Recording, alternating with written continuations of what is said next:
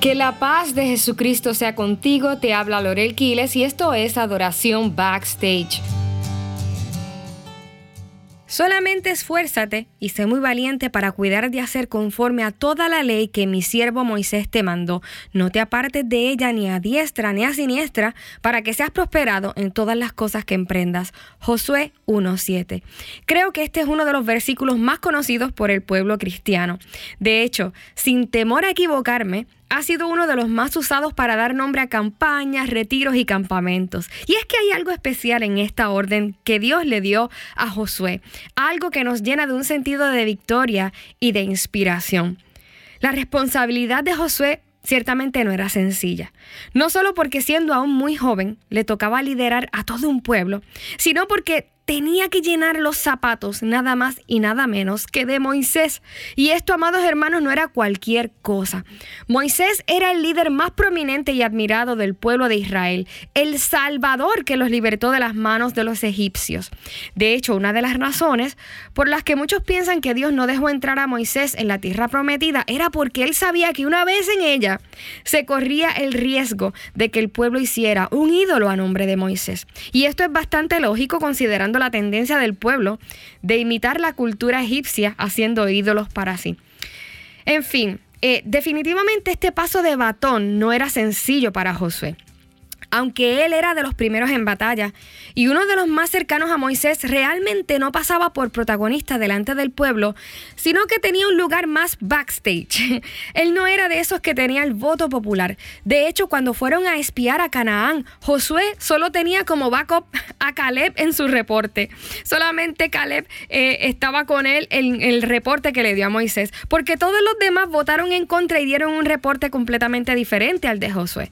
En otras palabras, Josué no era un hombre de mayorías. Y viéndolo desde esta perspectiva, podemos entender el grado de responsabilidad y probablemente la ansiedad que una encomienda como esta representaba para Josué. Y quiero centrarme en esto porque casi siempre cuando leemos este versículo bíblico pensamos que la persistencia de Dios en pedirle que se esforzara y fuese valiente, pues significa que Josué tendría que ser como este tipo de superhéroe, como Wonder Woman o, Thor, rugiendo con el martillo o con la espada en mano, bajando una colina eh, contra los moabitas o los amalecitas. Sin embargo, si leemos bien el texto, nos daremos cuenta de que no era precisamente a esto a lo que Dios se refería cuando le pidió a Josué ser muy valiente. De hecho, vamos a ver eh, los siguientes versículos, el 3 y el 5 de ese capítulo 1 de Josué. Miren lo que Dios le dice a Josué.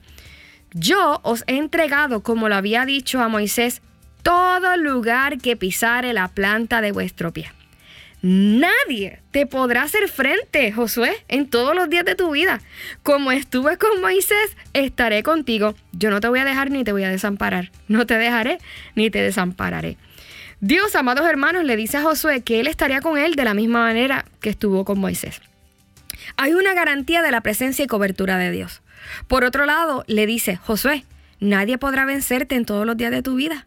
Yo me encargaré de tus enemigos. Ahora, yo quiero que entonces nosotros nos imaginemos lo siguiente. Imagínate que vas a competir en una carrera en la que el mismo presidente de los juegos o de las competencias te dice, yo haré que todos los demás pierdan. El premio es tuyo aún antes de comenzar la carrera. O sea, eso es pan comido. De seguro que ante esta promesa tú no vas a estar tan ansioso, tan ansiosa, ni tan agitado en los juegos. Sí, va a haber adrenalina y hay emoción y tienes que correr la carrera, pero la tensión definitivamente no es la misma con esta certeza para ti. Sin embargo, luego de Dios prometerle esto a Josué, le enfatiza que debe esforzarse y ser valiente. Si alguien a mí me promete que la tierra es mía, y va a hacerme eh, más fuerte que mis enemigos. lo que yo esperaría que me dijese es, estate tranquila, relax, yo me encargo de todo, ¿cierto? Entonces, ¿por qué Dios le pide a Josué que se esfuerce y sea valiente? ¿A qué se está refiriendo? Pues vamos a ver detenidamente porque Dios lo explica. Miren lo que dice este versículo 1, eh, eh, perdón, capítulo 1, versículo del 7 al 8. Dice así. Solamente esfuérzate y sé muy valiente, para cuidar de hacer conforme a toda la ley que mi siervo Moisés te mandó. No te apartes de ella ni a diestra ni a siniestra, para que seas prosperado en todas las cosas que emprendas.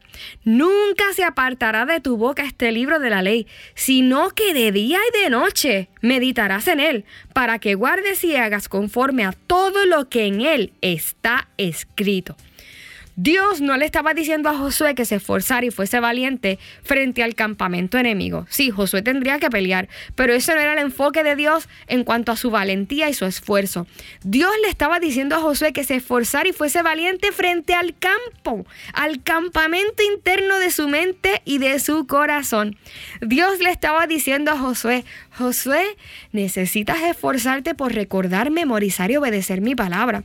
Necesitas buscarme, pensar en mí, en lo que yo quiero que tú hagas. Necesitas ser valiente para negarte a ti mismo, a tu conveniencia, a tus deseos, porque muchas veces mi palabra va a contradecir lo que tú quieres y sientes hacer. Y te va a molestar, te va a doler, Josué. Esfuérzate y sé valiente. He visto muchos amigos y hermanos claudicar en la fe. Ministros que hicieron grandes cosas para el Señor, que ganaron multitudes y que ante los ojos del mundo han sido extremadamente valientes para hacer grandes cosas. Sin embargo, hoy no le sirven al Señor o peor que eso, han distorsionado la doctrina. Y la pregunta es, ¿qué pasó? Sencillamente, amados hermanos, fueron esforzados en el manejo de muchos asuntos y fueron valientes contra sus opositores externos, pero descuidaron el campamento interno de su corazón. De repente se dieron a la inclinación de su corazón y sintiendo que no podrían salir de esa situación, de esa conducta, ¿qué hicieron? En lugar de esforzarse y ser valientes para enfrentar, para confesar, para obedecer a lo que Dios dice, comenzaron a buscarle otro significado, a darle otra forma a las palabras de Dios.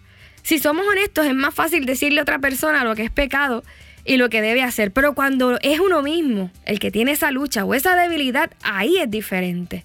No es tan fácil esforzarse para negarse en medio de la tentación. No es fácil ser valiente para admitir y confesar un pecado. De hecho, lo más fácil es hacer todo lo contrario.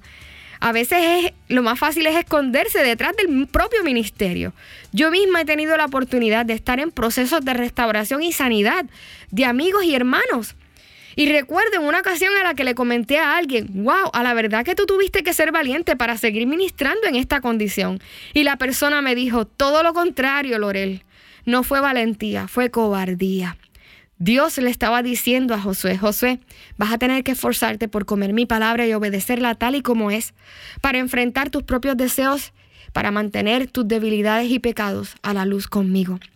Deberás ser valiente para enfrentar tus debilidades y no usar tu posición como un escudo. Deberás ser valiente para ser transparente. Por otro lado, Dios sabía que la figura de Moisés iba a representar una inspiración, pero también una amenaza a la autoestima y desempeño de Josué. Naturalmente como humanos tendemos a compararnos y a veces luchar contra estos pensamientos de comparación es más difícil que meterse en un ring de boxeo con alguien. Así que Dios también le estaba diciendo a Josué, tienes que esforzarte por no vivir comparándote con Moisés, con tu líder anterior. Tienes que esforzarte para recordar que es a mí a quien debes agradar y no caer en el orgullo de querer demostrarte y buscar la aprobación del pueblo. Tan pronto tomes este puesto, tu campo de batalla será tu propia mente y vendrán pensamientos de insuficiencia, de victimización y hasta de orgullo contra los que vas a tener que pelear. Esfuérzate y sé valiente para guardar tu corazón esfuérzate para depender de mí. Hoy quizás tú te estás enfrentando a, ti mismo en el campamento de tu mente, ya sea porque sabes que algo que estás haciendo está mal, pero tienes temor de admitirlo. Dios te dice, sé valiente. Probablemente no sea un asunto de pecado, pero luchas con un fuerte sentido de comparación con alguien. Y esto ha afectado tu desempeño y obediencia, pues yo te invito hoy a reconocerlo y a presentar esto delante del Señor. Padre, venimos a ti en el nombre de Jesús para pedirte, así como dice tu palabra, que tú nos envistas de tu espíritu, espíritu de poder, de valor, de dominio propio. Hoy dejamos delante de ti nuestro orgullo de querer sobresalir delante de los demás, de querer demostrar algo de nosotros para mostrarte a ti. Ponemos nuestra insuficiencia en tus manos. Queremos ser valientes conforme a tu corazón, valientes, transparentes y firmes en la verdad, que dependan de tu palabra y de tu aprobación sobre todas las cosas. En el nombre de Jesús, amén. Te ha hablado Lorel Quiles y yo te espero en la próxima edición de Adoración Backstage.